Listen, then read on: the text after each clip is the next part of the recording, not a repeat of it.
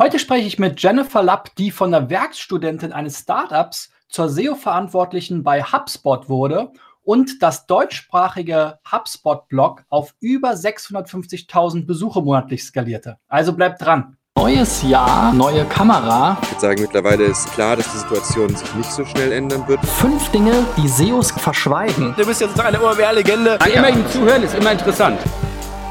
So, Freunde, mein Name ist Christian B. Schmidt von der SEO-Agentur Digital Effects aus Berlin und ihr schaut oder hört SEO Driven, mein Video-Podcast-Format, in dem ich spannende Gäste aus der Online-Marketing- und SEO-Szene interviewe. Und heute habe ich die Jennifer von HubSpot hier. Ich habe ja schon mal vor ein paar Wochen den Ben von HubSpot interviewt. Da ging es aber mehr um Content Marketing in Form von Podcasts und Content Repurposing in Social Media. Aber heute haben wir die Jennifer da und die ähm, ist äh, tatsächlich in unserem Kernthema unterwegs, nämlich als äh, Senior SEO Strategist ähm, bei HubSpot in Deutschland und ähm, wie sie ihr das gelang, diesen tollen Erfolg zu erzielen, darauf kommen wir später zu sprechen. Aber erstmal, Jennifer, will ich natürlich dich willkommen heißen und ein bisschen darüber erfahren, wie du überhaupt in die SEO Branche gekommen bist. Also erstmal Hallihallo ins Homeoffice. Hi, äh, danke für die Einladung. Ich freue mich hier zu sein heute. Ja, sehr, sehr, sehr gerne.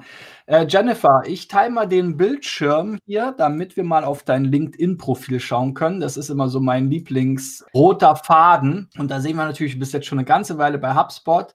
Aber deine SEO-Karriere begann hier bei Marktjagd an als Studentin. Erzähl doch mal, was hast du überhaupt studiert und wie bist du in diesen Online-Marketing-Bereich reingerutscht? Das ist, glaube ich, immer so die, die typische äh, Geschichte aus dem Marketing. Entweder hat man tatsächlich was mit Marketing studiert oder man hat was ganz anderes gemacht und landet dann irgendwie über drei Ecken da. Bei mir war es auch der zweite Weg. Und zwar habe ich im, äh, im Bachelor damals in Dresden ähm, Sprachliteratur und Kulturwissenschaften studiert. Und meine große Herausforderung im Studium war dann immer die, die Frage auf jeder Familienfeier, ja, und was macht man jetzt damit? Und ich wusste das auch nicht. Also ähm, ich habe dann einfach irgendwann äh, über, ich weiß gar nicht, ich habe einfach so ein bisschen geschaut, was kann man eigentlich, wenn man Sprachwissenschaften oder Literaturwissenschaften studiert hat, nebenbei machen, weil ich musste dann, also ich habe auch kein BAföG bekommen oder sowas, also ich musste halt nebenbei arbeiten gehen und wollte auch nicht immer die ganzen Wochenenden durch im Verkauf oder als Kellner weiterarbeiten und bin dann ähm, auf eine Stelle gestoßen bei Marktjagd, die ähm, hieß damals ähm, SEO und Content Manager äh, als Werkstudent und ich dachte, das klingt ja eigentlich ganz interessant, hat doch so ein bisschen was mit Internet zu tun, das kannst du auch so. Und ähm, bin dann, äh, habe dann da angefangen. Es war total schön, also war echt eine, eine, eine tolle Zeit als Werkstudent, vor allem auch im SEO-Bereich, weil sich damals sehr, sehr viel auch geändert hat, 2013, 2014. Ähm, wir haben damals noch äh, wir haben da erst richtig mit Content Marketing angefangen, dass wir so eine Themenwelt aufgebaut haben, die Verbrauchertipps damals. Also wer Marktjagd nicht kennt, ist das so eine ähm, äh, Plattform für Online-Prospekte, Lidl-Angebote, was auch immer. Inzwischen ähm, gehört Marktjagd ähm, zur großen Offerista-Gruppe, die noch viel, viel mehr anbieten. Ähm, aber damals war es eben, waren das diese ähm, die, die kurzen Angebote auf Lidl und, ähm, und Co. Und das Interessante, wie ich die Firma damals eigentlich gefunden habe, war, dass ich an meinem Briefkasten immer so ein keine Werbung äh, Aufkleber hatte, ähm, als ich nach Dresden gezogen bin und ich habe den nicht abgekriegt. Und mhm. ich hatte keine Möglichkeit, als Studenten bist du ja auch noch darauf angewiesen, dass du möglichst günstig einkaufst. Also musste ich halt auch wirklich gucken, äh, dass ich irgendwie an die Lidl-Prospekte komme und ähm, bin da halt irgendwie darüber reingerutscht und ja, und dann habe ich da ähm, in dem Team mit, ne, mit einem sehr tollen Team gearbeitet, wo wir sehr viel ähm, unterschiedliche Sachen gemacht haben. Also ich habe Landingpages optimiert auf ähm, Lidl-Öffnungszeiten, ähm, dass sie da dafür ranken. Damals sehr, sehr, sehr große Konkurrenz mit Kauf da. Kauf da hatte mhm. damals also das gleiche Angebot. Die hatten damals ein ganz interessantes ähm, Projekt, wo die ähm, Blogger dazu gekriegt haben, auf äh, Kauf da zu linken, indem sie einen Umwelt-Badge quasi vergeben haben ähm, mhm. und gesagt haben, wenn du diesen Badge auf deiner Blogspot, was auch immer Seite integrierst, dann ähm, pflanzen wir einen Baum für dich. Mhm. Und ähm, die haben da, ich weiß nicht, wie viele tausend Backlinks die darüber generiert haben. Es muss ganz schön teuer gewesen sein, diese ganzen Bäume zu pflanzen. Aber das waren so die Sachen, mit denen wir uns damals so beschäftigt haben. Wir haben dann bei Marktjagd im Gegenzug eben versucht, äh, über Städtelinks und ähm, also in, in alle möglichen Städte-Webseiten, Universitätswebseiten für diese ganzen Marktjagdangebote in Dresden oder so auf die Uni-Seite zu kommen, ähm, haben äh, die ersten Content-Link-Building-Kampagnen gemacht, damals mit ähm, Feuertipps für Weihnachten, dass man halt, also Brand, Brandschutzhinweise zu Weihnachten, die wir dann an alle möglichen freiwilligen Feuerwehren und sowas geschickt haben, die natürlich auch eine ähm, gute Domains waren damals für Backlinks. Ja. Ähm, Wie viele, so eine Kampagne haben wir natürlich auch schon mal gemacht und äh, Kaufda ist ja berühmt äh, Case Study für ihre Linkbaits sozusagen äh, mhm. damals, aber äh, ich frage mich, wie viele E-Mails jedes Jahr die Feuerwehren bekommen wegen irgendwelchen Brandschutzguides mittlerweile. Also das haben wir, die Nummer haben wir auch schon mal geritten. Ja, ich glaube, das waren so die, die Sachen, die man halt damals so ausprobiert hat. Das war mehr oder weniger erfolgreich. Wir hatten auch eine Blogger-Kampagne damals bei bei den, mhm. wir haben so ein, ähm, äh, wir haben die Verbrauchertipps gegründet und haben halt gesagt, wir haben kein Budget. Wir müssen irgendwie gucken, dass wir Content kriegen. Ja. Aber wir wollen den nicht selber produzieren, wir wollen den noch nicht selber schreiben, weil wir konnten das auch nicht, weil das war das Projekt von uns zwei Werkstudenten, mhm. die wir halt gesagt haben, wir wollen das einfach mal ausprobieren, aber wir haben halt keine Mittel in dem Sinne. Und dann haben wir uns eine große Liste gemacht mit allen möglichen Food-Bloggern, DIY-Bloggern, alle möglichen Blogger, die irgendwie interessant waren und haben die gebeten, für unsere Verbrauchertipps zu schreiben. Und das hat tatsächlich funktioniert. Das war unglaublich aufwendig, weil man natürlich immer extrem viel am ähm, Abstimmungsschleifen hat mit, mit Bloggern für Gastbeiträge, aber es hat tatsächlich funktioniert. Also wir hatten dann so eine Pipeline von irgendwie im Monat ähm, vier, fünf Beiträge die Woche, die von Gastautoren kamen mhm. auf diesen Verbrauchertipps. Inzwischen gibt es die leider nicht mehr. Da bin ich immer sehr traurig, wenn ich ja wenn ich auf die Webseite gehe. Aber die ist halt auch einfach sehr, ähm, also sowas muss man halt auch immer weiter pflegen. Klar. So, und dann bist du aber weitergezogen, hast ein Masterstudium Management gemacht bei Siemens. Das ist ja so ein bisschen, äh, beziehungsweise bei Siemens dann äh, bist du gelandet äh, in diesem Zuge. Das ist ja so sehr klassisch. Ne? Hast du da irgendwas äh, mitgenommen für, für deine SEO-Tätigkeit heute? Oder? Können wir das überspringen.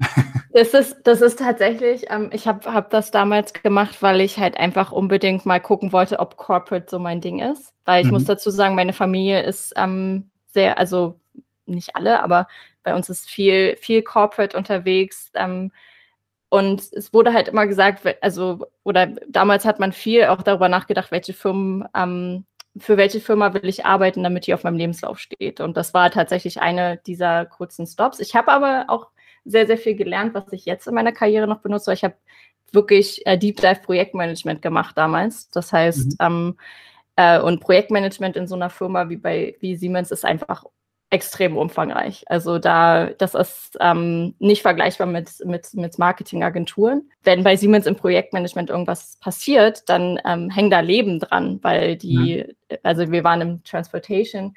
Dementsprechend habe ich sehr, sehr viel gelernt darüber, wie man sich selbst organisiert und wie man mit anderen zusammenarbeitet. Also sehr, sehr weit ab von, der, von SEO-Marketing, aber es war trotzdem sehr hilfreich. Und dann hast du schon den ersten Kontakt zu HubSpot bei Crispy Content bekommen, sozusagen. Wie kam es dazu? Crispy Content ist ein HubSpot-Partner. Ähm, waren damals auch schon eine sehr aktive HubSpot-Partner-Agentur, eine der ersten sogar, die ähm, HubSpot quasi in, in Deutschland an Kunden weitervermittelt haben oder da eben Kunden betreut haben, die HubSpot äh, genutzt haben. Damals gab es auch nur äh, ich glaube, damals gab es nur das CRM äh, und das Marketing-Tool. Ähm, mhm. Da war noch gar nicht so viel mit, also inzwischen sind wir eine Riesenplattform mit ähm, CRM, Sales, Service, Marketing, CMS äh, und jetzt auch Operations Software, wo man ähm, Revenue Operations mitsteuern kann. Ähm, das war damals alles noch gar nicht ähm, abzusehen. Das heißt, es waren wirklich sehr pure Marketing-Agenturen, die sich mit HubSpot beschäftigt haben. Crispy Content habe ich kennengelernt, weil ich zwischendrin mein Praktikum bei Viacom gemacht habe, also bei mhm. Nickelodeon mhm. direkt. Und Crispy Content hat damals ähm, die äh, deutschen Nickelodeon-Seiten mit betreut. Und ähm, ich war bei Nickelodeon als Content Marketing Intern und habe äh, so Crispy Content kennengelernt. Die hatten halt dann irgendwann diese Werkstudentenstelle ausgeschrieben und ich wollte ähm, eigentlich gar nicht weiter ähm, groß, eigentlich wollte ich gar nicht bei Crispy Content arbeiten, aber mhm. es wurde mir angeboten, dass ich dort arbeiten kann und trotzdem ins Ausland gehen kann als Werkstudent. mhm. ähm, weil ich noch meinen Erasmus machen wollte. Und das hat halt einfach so gut geklappt, dass äh, ich dann da geblieben bin und es hat sehr viel Spaß gemacht. So ein richtig ernst wurde es dann hier äh, mit Content Marketing und SEO bei Axel Springer, oder? Genau, das war Axel, äh, Axel Springer Corporate Solutions. Das ist eine, eine Tochter von Axel Springer, also es ist eine Content Marketing Agentur, die quasi im Springerhaus sitzt. Entstanden sind sie hauptsächlich aus Corporate Publishing in vor allem in Sachen ähm, HR-Magazin, also alles, was jetzt Employer Branding oder eben interne Mitarbeitermagazine angeht. Da gab es auch eine Sparte, die sich eben mit ähm, Online-Content-Marketing beschäftigt hat, abseits von Magazinen. Und das waren, ähm, also ich habe dann so Kunden betreut wie ähm, die HVB, die haben so ähm, ein Online-Magazin gehabt für Investoren, ähm, also Privatinvestoren, ähm, die sich so ein bisschen auch speziell, also der Content war ganz anders, als was ich vorher immer gemacht hatte, weil einfach so eine Investition oder wie ich meine meine Erbgüter am besten verteilen kann. Das war halt, das sind halt Themen, die ähm, eine ganz andere Zielgruppe interessieren als die Themen, die ich vorher ähm, betreut hatte. Mhm. Ähm, dann haben wir da ähm, Kunden gehabt, die Beauty Alliance. Das sind alle Drogerieketten, äh, Drogerien, die sich gegen die Drogeriekette ähm, Douglas quasi verschworen haben. Also Familienbesitzdrogerien, ähm, ja. die sich zu so einer großen Seite zusammen, also zu so einer großen Allianz quasi zusammengeschlossen haben und dann auch eine komplette Webseite gelauncht haben das war ähm, sehr, sehr viel Kopfschmerz, diesen Web-Relaunch zu betreuen mit einem Shop-System, was 120 verschiedene andere Shop-Systeme miteinander vereinen muss. Genau, und dann kam es einfach dazu, dass HubSpot ähm, angekündigt hat, dass sie ein Berliner Büro aufmachen.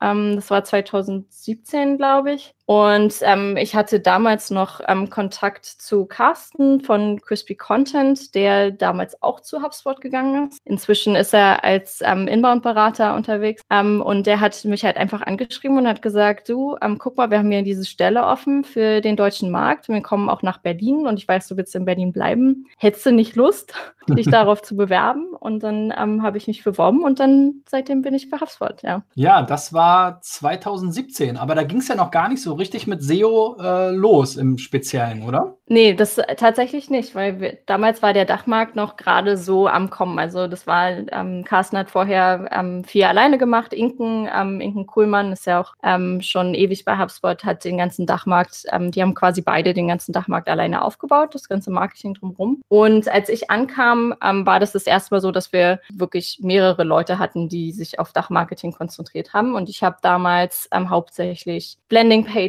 gebaut, Webinare betreut, betreut, habe äh, E-Books erstellt, habe ganz, die ganzen Social-Media-Kanäle betreut, habe ähm, den Blog eben auch betreut. Und wir haben irgendwann festgestellt, ähm, das war dann also es hat sehr viel Spaß gemacht, aber ähm, wir haben halt irgendwann festgestellt, dass wir so ein Plateau erreicht haben. Also wir sind ähm, 2018 einfach nicht, was den Traffic auf dem Blog oder generell zur ganzen HubSpot-Webseite, wir sind nicht weitergekommen, als das was da an Traffic lief. Und es lag zum einen einfach daran, dass wir in der, ähm, vor allem den Blog, in der Content-Strategie halt nebenbei betreut haben. Also das muss man tatsächlich so sagen. Wir haben sehr viel Recherche auch gemacht und der Blog wurde, wurde sehr, sehr gut betreut.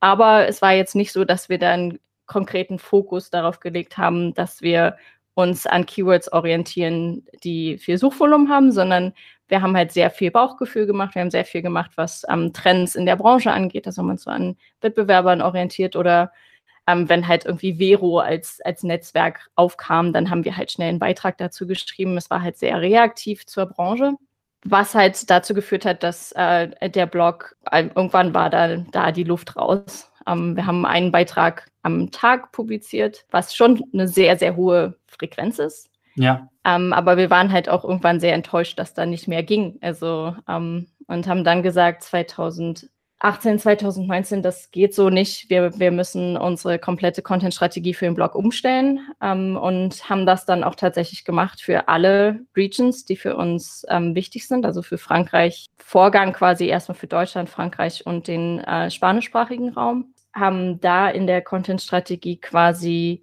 alles an Themenclustern orientiert und jede einzelne, also jedes Content-Piece, was für den Blog produziert wurde, seitdem hat ein Fokus äh, auf ein bestimmtes Keyword, ist Suchmaschinen optimiert, passt in ein Cluster, wird aktualisiert und haben uns darauf komplett konzentriert und es hat sehr gut funktioniert. Und dann haben wir Stück für Stück unsere Publishing-Frequenz auch erhöht, also sind dann von diesem einen Beitrag waren hochgegangen auf zwei Beiträge am Tag und inzwischen sind wir bei ähm, 15 Beiträgen in der Woche, also drei am Tag. Das ist ganz schön viel Content. ja, definitiv. Definitiv. Ich bin ja nicht so ein, so ein riesen Blog-Fan, eben aus den Gründen, wie du es beschrieben hast. Die meisten gehen da halt jetzt nicht so SEO-orientiert ran und produzieren dann halt viel Content und äh, sind dann ganz enttäuscht, dass es nicht so richtig was bringt, gerade jetzt aus SEO-Sicht, weil Blog und SEO wird ja schon sehr stark verbunden, so historisch, aber es kommt halt wirklich dann darauf, auf die Details drauf an, wie man es macht. Ne? Wir können mhm. ja hier mal ähm, äh, reinschauen. Also man sieht hier 2016, da waren so erste Lebenszeichen. 2018, 2019 war, glaube ich, diese Phase, wo ihr einen Beitrag pro Tag veröffentlicht habt. Immer noch sehr viel. Ja, ich glaube, mhm. viele Unternehmen äh, sind froh, wenn sie einen pro Woche oder vielleicht sogar einen pro Monat hinkriegen. Ähm, und wann war dann diese, diese Umstellungsphase? Wann habt ihr die Strategie äh, gewechselt? Da bist du ähm, genau drüber gerade. Also da sieht man das sehr, sehr schön. Wir haben angefangen, ähm, also ich bin in die neue Stelle gewechselt quasi als SEO. Ähm, muss auch dazu sagen, dass die Struktur im Team dann ganz anders war. Also wir haben vorher Regional Marketing Teams gehabt oder haben wir jetzt auch immer noch, haben dann aber beschlossen für dieses Projekt ähm, SEO ähm, macht es viel, viel mehr Sinn, wenn wir ähm, ein International SEO-Team haben. Das heißt, ich sitze nicht im Dach-Marketing-Team, sondern sitze in dem zentralen SEO-Team mit allen anderen SEOs pro Sprache zusammen, weil SEO einfach so ähm, komplex ist, dass ich in so viele Sachen immer mit reingucken muss, was die ganze technische Seite angeht und eben die ganze Content-Strategie. Ich habe zwar eine gestrichelte Linie zum Dachteam rüber und arbeite extrem viel mit, den, mit dem Team zusammen, aber mein Team an sich ist eigentlich das SEO-Team und ähm, das hat sehr, sehr viel ausgemacht, weil wir dadurch auch sehr viel flexibler waren in der ganzen, ähm, wie, wie man halt mit, mit Content umgehen kann oder wie man mit den Webseiten ähm, speziell umgehen kann. Ähm, besonders wenn man sich überlegt, dass HubSpot, als ich angefangen habe, waren wir bei HubSpot, glaube ich, 1000 Mitarbeiter. Inzwischen sind wir über 4000 Mitarbeiter und davon ungefähr, ich glaube, knapp 300 allein im Marketing-Team. Das ist wirklich äh, in, in Riesenkomplex, an dem man, äh, dem man daran muss. Genau, und wir haben dann von 2019 an bin ich in diese SEO-Rolle gewechselt und habe da die ersten Content-Strategien geschrieben. Das heißt, bei uns hieß das ähm, oder heißt das immer noch Search Insights Report. Einmal im Quartal lege ich einen kompletten Report an, wo 250 Keywords drin sind mit Content Briefing für ähm, unsere Autoren, die über das komplette Quartal hinweg geschrieben werden. Und wir haben im März, April 2019 angefangen, diesen Content zu publizieren. Ähm, ja. Und da ist natürlich auch mit drin, dass wir nicht nur einfach gesagt haben, wir schreiben jetzt ganz viel Content, der Suchmaschinen optimiert ist, sondern da ging natürlich noch ein riesen Audit voran, wo wir halt geguckt haben, die, wie verlinken wir die Blogs untereinander? Wie ähm, geht der, der Blog zu unseren Product Pages? Ähm,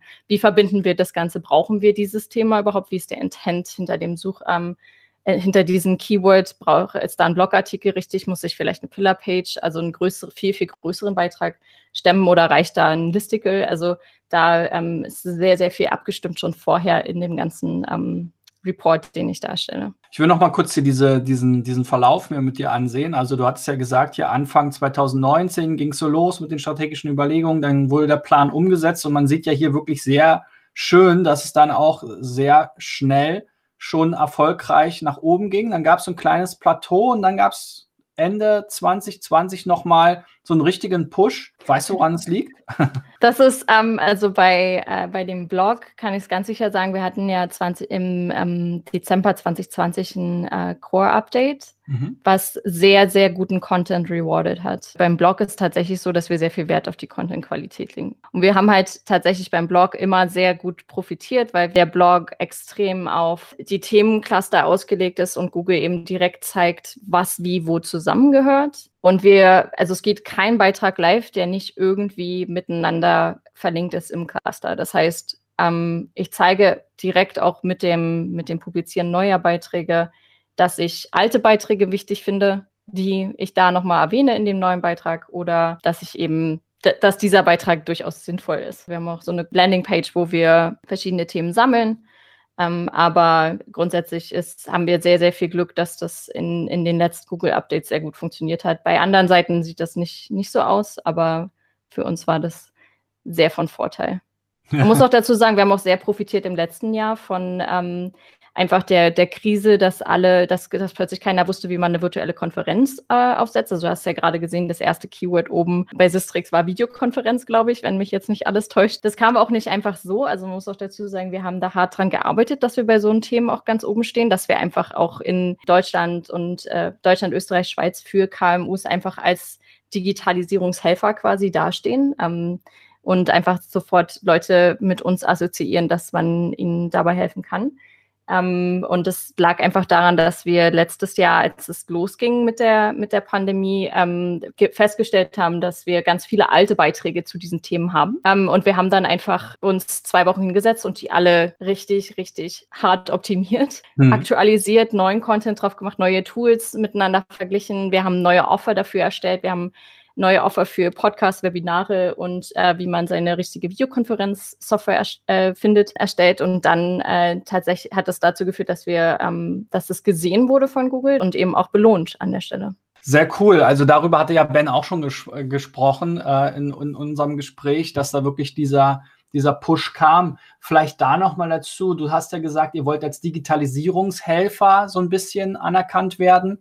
Es gibt ja immer diese Diskussion, wie weit soll man sich mit den Themen wirklich äh, aus seinem Kern ähm, herauslehnen? Also Videokonferenzen jetzt zum Beispiel, ist das jetzt wirklich ein Keyword, wo ihr dann am Ende des Tages bei HubSpot äh, irgendwann mal eine Registrierung äh, vermutet oder ähm, ist das noch zu weit weg? Oder beschreibt doch mal dieses dieses Flywheel so ein bisschen oder diese Strategie, die dahinter steht. Grundsätzlich als Videokonferenz ist ein schönes Beispiel, weil das so ein bisschen diese ganze HubSpot-Bubble gut abdeckt. Also wenn ich jetzt als ähm, Nutzer nach einer, nach einer Videokonferenz-Software suche oder eben schon eine habe und gucke, wie ich meine Videokonferenzen besser gestalten kann, dann bin ich grundsätzlich schon mal eine Target-Persona von HubSpot, weil HubSpot, ich glaube, ähm, 300 Integrations mit Videokonferenz-Software-Anbietern hat. Unsere ganze, sagen wir mal, unser ganzes Flywheel Tool ähm, ist daran orientiert, ähm, die Nutzer so, so, gut wie möglich an jedem einzelnen Punkt ihrer Journey oder ähm, egal wo das ist, äh, zu, zu unterstützen.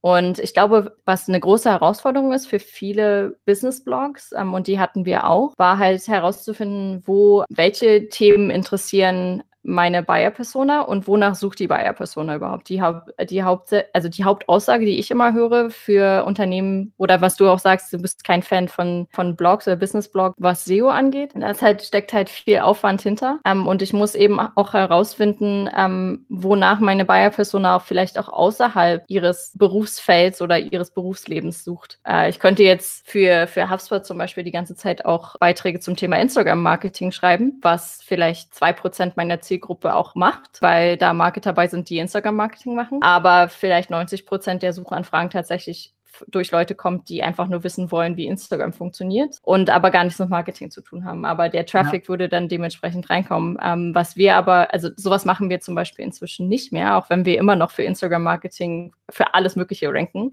ähm, weil wir eben vor Jahren diese Beiträge geschrieben haben und die immer noch so ein bisschen aktualisieren. Was da halt für uns wichtiger ist, ist, wo an, ähm, wo hat mein Kunde, Kundin oder meine Buyer-Persona eben ein Problem in ihrem Arbeitsalltag. Also das kann auch ja. ähm, Produktivität sein zum Beispiel. Wo, ähm, wie strukturiere ich meine Meetings? Wie äh, setze ich Workflows im CRM auf, die so granular sind, die Themen, die vielleicht nicht unbedingt auf den Blog kommen, aber wir setzen noch viel weiter oben an im Flywheel. Erklär doch mal kurz den Unterschied zwischen Flywheel und Funnel. Also ähm, was ist überhaupt ein Flywheel und warum kein Funnel? Der Funnel, wenn du ihn dir so anguckst, hast du halt, der hört halt irgendwann auf. Du hast oben ganz viel, was reinkommt, hoffentlich ganz viel, was reinkommt, und unten kommt dann irgendwann der Kunde raus. Was man dabei aber vergisst, ist, dass der, ähm, dass der Kunde eigentlich die ganze Zeit über wichtig ist und nicht nur, wenn er unten quasi endlich Kunde ist, sondern schon in der Phase, wo, wo er reinkommt, wo er zum potenziellen Kunden wird und dann er oder sie eben tatsächlich Kunde ist, dann ist er für uns auch noch extrem wichtig, weil ähm, sehr viel in unserer Philosophie hat mit der HubSpot Community zu tun und wie ich eben als HubSpot auch rauswachse oder mit HubSpot weiterwachse. Und da brauchen wir natürlich auch Fürsprecher. Das heißt, ich brauche Menschen, die gerne in meinem Produkt arbeiten und äh, die gerne auch mein Content lesen. Also die meisten Kunden, die wir bei HubSpot haben, sind irgendwie mal über ein Webinar oder über einen Blog reingekommen und finden unseren Content ganz toll und sind deshalb auch HubSpot-Kunde. Und ähm, also natürlich auch, weil sie unglaublich gute Customer Success Manager und Sales Reps haben, die sich um sie kümmern. Aber die ersten Schritte ähm, waren halt immer irgendwie mit dem, was man früher noch Tofu-Content genannt hat, also ganz, ganz mhm. oben. Das ist jetzt bei uns halt der Anfang des Flywheels oder innerhalb des Flywheels. Das ist aber auch so, dass ich zum Beispiel Blog-Content nicht nur schreibe, um eben potenzielle Kunden anzulocken, sondern ähm, der Blog-Content hilft auch aktuellen Kunden. Also man darf es halt nicht mehr so getrennt betrachten davon, dass ich halt sage, ähm, ich will nur noch, will mit meinem Blog nur Kunden anziehen. Wir versuchen wenig über unser Produkt zu reden auf dem, auf dem Blog. Ähm, dafür haben wir eben ganz andere Formate, die, äh, die dazu dienen, also wie zum Beispiel die HubSpot Community, der HubSpot User Blog, wir haben einen Customer Newsletter. Da findet diese, diese Konversation dann statt, während der Blog eben sich darauf konzentriert, hilfreich zu sein und eben nicht werblich. Ja, ich glaube, das ist auch halt so ein bisschen so ein Problem, dass ähm, Unternehmen auch heute quasi noch diesen Gedanken, diesen Spirit des Corporate Blogs äh, mit Social Media sozusagen verwechseln. Also das war sicherlich mal 2005, 6, 7 irgendwie so. Da war das, äh, da gab es noch nicht so viele Social Media Plattformen,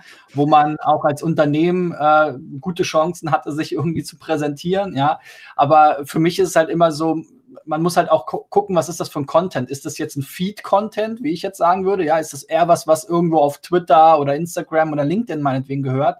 Äh, wo ich erzähle, hey, wir haben jetzt hier eine ähm, ne, tolle Konferenz besucht oder wie auch immer, ja, und Fotos von dort teile. Dazu würde ich halt heute keinen Blogbeitrag mehr verfassen. Das machen aber leider halt auch immer noch viele Unternehmen und dann jedes Jahr wieder über die gleiche Konferenz und haben dann mhm. irgendwann zehn Blogbeiträge, die sich mehr oder minder um die gleichen Keywords drehen, die dann auch kaum gesucht werden häufig oder wo der Blogbeitrag häufig dann gar keine Chance hat, äh, zu dem Konferenznamen irgendwie vernünftige Rankings aufzubauen. Ja?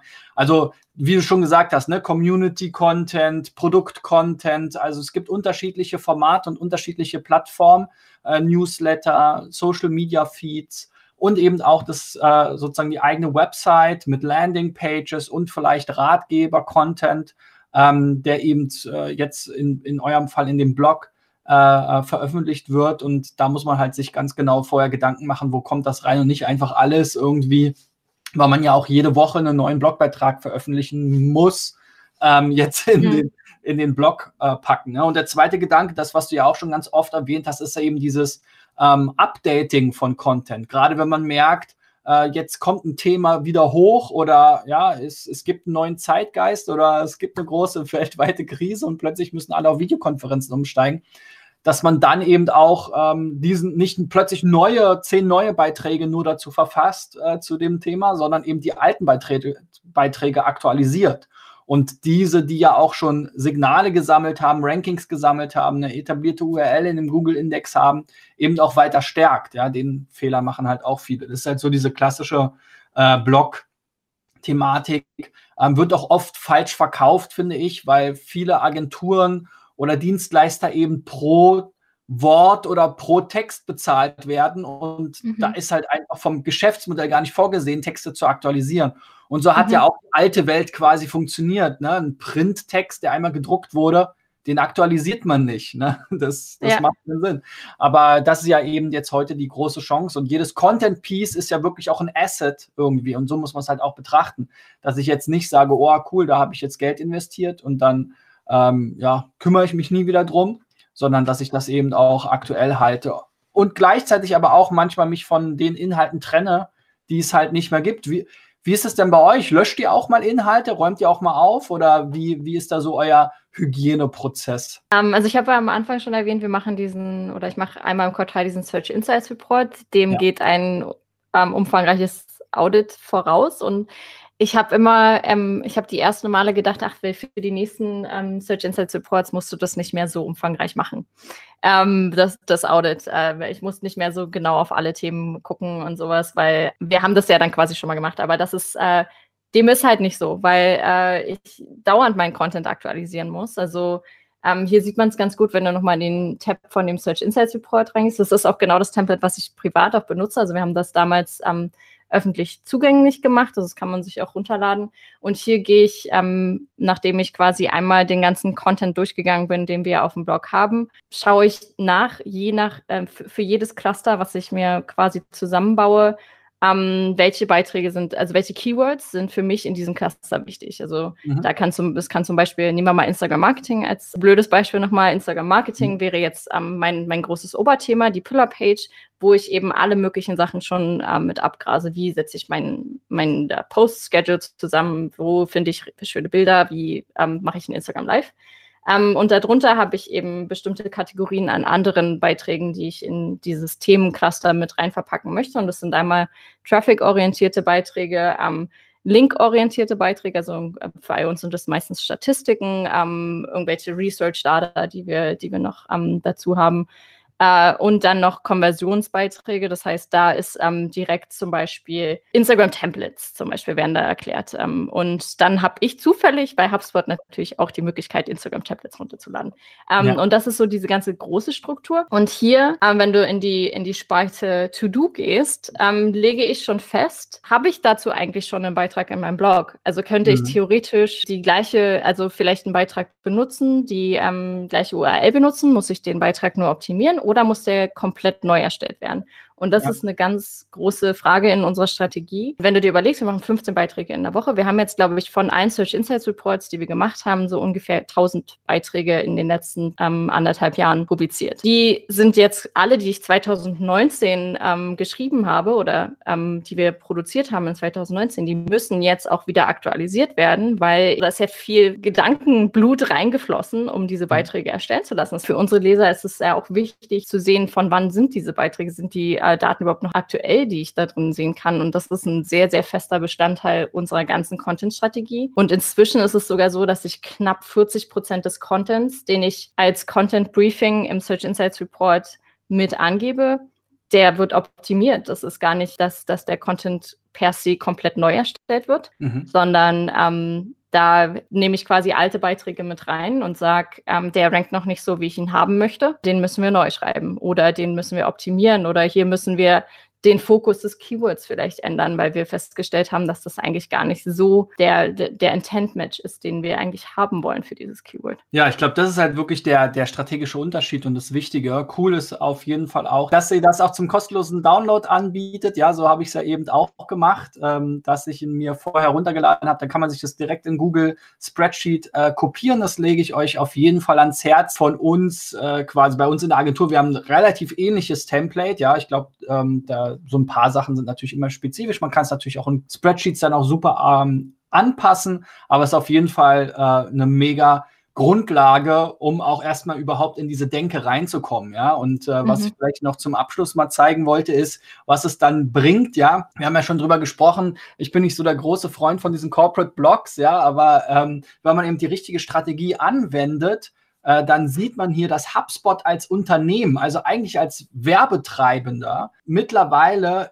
zumindest in diesem Sichtbarkeitsindex, der ja für SEO äh, mehr oder minder wichtig ist, vor allem in so einem Vergleich kann man ihn sehr, sehr gut nutzen, um mal so einen Eindruck zu bekommen. Ja, nicht nur onlinemarketing.de, sondern auch Internet World und äh, OMR äh, sozusagen überholt hat in den letzten äh, Wochen teilweise und ähm, äh, Monaten. Der einzige, der sich jetzt hier gerade noch so ein bisschen ziert, ist T3N, aber die geht bestimmt auch irgendwann in die Tasche. Also äh, mit, äh, mit so einer Strategie kann man dann eben auch wirklich massiven Erfolg haben und das als Unternehmen, das eben hier gegen diese ganzen Redaktionen antritt. Ne? Weil ich meine, letzten Endes OMR, Internet World, Online-Marketing.de, die arbeiten natürlich auch viel mit Gastautoren, genauso wie ihr es auch macht, aber das sind im Prinzip ja Unternehmen, die nichts anderes machen, als Inhalte zu publizieren. Und für euch ist es ja Mittel zum Zweck quasi, um in diesem Flywheel, wie du es beschrieben hast, äh, die Leute äh, in euren Strudel äh, sozusagen reinzubekommen und mit immer mehr Lösungen eben auch äh, zu versorgen. Also finde ich sehr, sehr beeindruckend. Ich ziehe meinen Hut. Ja, äh, du hast mich ein bisschen wieder zurück zu den Blogs gezogen und ein bisschen begeistert mal wieder von dem Thema, weil ich, ich mache ja diese SEO-Checks, ja, und ich sehe so viele schlechte Blogs. Mhm. Habe ich irgendwann gesagt, Leute, lasst es einfach sein. So ein bisschen wie, ähm, glaube, Jens Fauldraht ist das immer, der sagt, wer es nicht richtig kann, soll ähm, href lang äh, einfach gar nicht anfassen. Ja, so ein typisches SEO-Thema, was dann immer kaputt geht. Und so mhm. war es dann irgendwann bei mir. Ja, also wenn ihr keinen richtigen Plan habt, dann lasst halt einfach die Blogs äh, mal sein ähm, und konzentriert euch auf eure SEO-Landing-Pages. Das ist auch sonst sehr schade, finde ich. Also wie wir schon am Anfang gesagt haben, man steckt ja auch so ein bisschen Herzblut in den Content rein und der, und der ist auch teuer. Es ist jetzt nicht so, dass ja. man in Deutschland Content einfach so bekommt. Ja. Gute Autoren wachsen nicht auf Bäumen und die schreiben auch nicht umsonst. Das heißt, ich investiere extrem viel in diesen Content, um, um ihn dann eigentlich da liegen zu lassen. Ähm, das ist halt sehr schade. Und da ähm, kann man nur sagen, für, für eine richtige Blog-Strategie, also man muss halt wirklich eine Strategie dahinter setzen und nicht einfach sagen, ich, ich blogge jetzt los. Es ist nicht so wie, wie früher hat das vielleicht noch funktioniert, wo man auf blogspot.com äh, ähm, so sein, sein Bautagebuch veröffentlicht hat oder sowas. Heute funktioniert das ja einfach ganz anders. Definitiv. Also SEO hat sich da halt auch sehr gewandelt. Wie gesagt, es gibt immer noch so ein bisschen diese aus der Vergangenheit, glaube ich, die, dieses Missverständnis, Blogs sind gut für SEO, ja, weil mhm. da gibt es ganz viele Mythen dann oder so. Wie gesagt, teilweise war das ja auch eine Zeit lang so, ne? Man hat einen WordPress-Blog aufgesetzt mit dem gleichen Content und er hat einfach besser gerankt. So, ne? Und das findet man halt immer noch überall im Internet, diese, diese Erfahrungsberichte. Und äh, aber die Zeiten haben sich halt sehr stark geändert. Das HubSpot-Blog ist dann ein sehr cooler äh, Case und ähm, vielen Dank, dass du deine ganzen Insights hier mit uns geteilt hast, Jennifer. Ja, wie gesagt, ich kann euch nur nahelegen, diese Vorlage für den Search Insights Report euch mal herunterzuladen, damit mal zu arbeiten und mal zu gucken, wie euer Content hier äh, abschneidet und was ihr überhaupt für Content habt, überhaupt mal so ein Content Audit zu machen, ja, das machen ja auch viele gar nicht. Ne? Mhm. Äh, man überlegt sich mal, äh, man, äh, was, worüber schreibt man, macht so, ein, so einen typischen Redaktionskalender, den man ja auch überall runterladen kann und dann schreibt man jedes Jahr über den Murmeltiertag einen Blogbeitrag und fragt sich, warum es nichts bringt. Ne? Also da ist das auf jeden Fall die bessere Strategie. Und was ich euch natürlich auch ans Herz legen will, ganz besonders, ist äh, mein YouTube-Kanal SEO Driven, falls ihr jetzt noch nicht abonniert habt. Und ich weiß aus den Statistiken, die Chancen sind groß, dass du gerade noch nicht abonniert hast. Also bitte unbedingt ein Abo dalassen. Natürlich auch die Benachrichtigungsglocke aktivieren. Ich habe mit vielen spannenden Gesprächspartnern schon gesprochen, unter anderem eben auch dem Ben Hamanus von HubSpot. Da, wie gesagt, mehr nochmal in die andere Richtung des Content Marketings, aber auch zum Beispiel zuletzt über Large Scale SEO mit dem Obi SEO, mit Urlaubsguru, Burda Forward, Chefkoch und so weiter. Das Ganze findet ihr natürlich auch auf allen klassischen Podcast-Plattformen, ob es nun Spotify ist, neuerdings Amazon Music oder eben Apple Podcasts, Google Podcasts und alle anderen Podcast-Player. Und zu guter Letzt, wer von mir mal eine Meinung haben will zu seiner Website oder zu seinem Blog vielleicht sogar, dann geht doch einfach auf digitaleffects.de slash SEO-Check, reicht eure Seite hier ein und ähm, dann schauen ich oder einer meiner Kollegen oder Kolleginnen äh, sich die Seite mal aus Expertensicht an und geben euch Tipps, wie ihr mit SEO erfolgreicher werden könnt. So viel von mir. Jennifer, vielen lieben Dank und äh, ich hoffe bis bald. Danke, bis bald.